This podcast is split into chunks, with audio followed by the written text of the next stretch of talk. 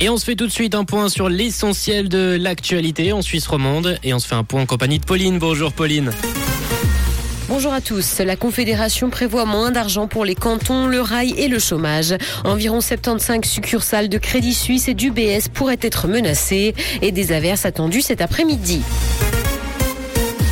La Confédération prévoit moins d'argent pour les cantons, le rail et le chômage. Le projet d'économie de 2 milliards présenté en début d'année ne suffira pas pour équilibrer les finances dès 2025 selon le gouvernement. Il a donc décidé de diminuer temporairement les contributions à l'assurance chômage de 250 millions de francs pendant 5 ans, mais aussi celles des infrastructures ferroviaires de 150 millions pendant 3 ans. Environ 75 succursales de Crédit Suisse pourraient être menacées. La nouvelle UBS va devoir faire du tri avec l'acquisition de Crédit Suisse. Ces deux banques ont d'ailleurs des profils très proches en Suisse et ont érigé leurs enseignes dans les centres-villes. Les trois quarts des succursales de Crédit Suisse se situent à moins de 400 mètres d'une UBS. Les locaux de Crédit Suisse ne seront d'ailleurs pas nécessairement les seuls à disparaître. Des pertes sont attendues des deux côtés. Des transports publics pas encore accessibles partout aux handicapés en Suisse.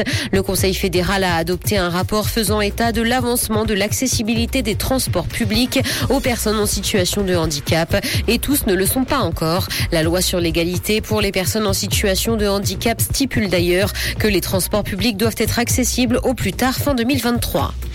Dans l'actualité internationale, en Australie, pour la première fois, les gros pollueurs devront réduire leurs émissions. Le pays a adopté aujourd'hui des lois sur le qui ciblent les plus gros pollueurs. Elles forceront les mines de charbon, fonderies et raffineries à réduire leurs émissions d'environ 5% par an. Elles s'appliquent à quelques 215 grandes installations. Avec ces mesures, le gouvernement estime pouvoir empêcher le rejet de 200 millions de tonnes de carbone dans l'atmosphère au cours de la prochaine décennie.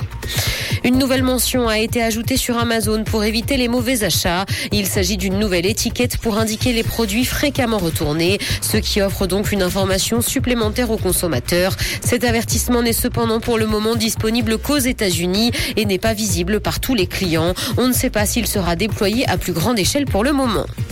Cinéma, Quentin Tarantino veut tourner son dixième film à l'automne. Le réalisateur américain a dit à plusieurs reprises qu'il souhaitait arrêter sa carrière une fois qu'il aurait tourné dix films. Celui-ci pourrait donc être le dernier. Il a indiqué avoir terminé le scénario de ce nouveau film, intitulé The Movie Critique. Il se déroulera en 1977. Aucune information concernant l'intrigue n'a encore été dévoilée.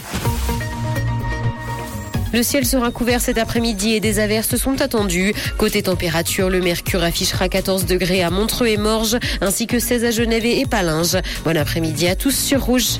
C'était la météo, c'est Rouge.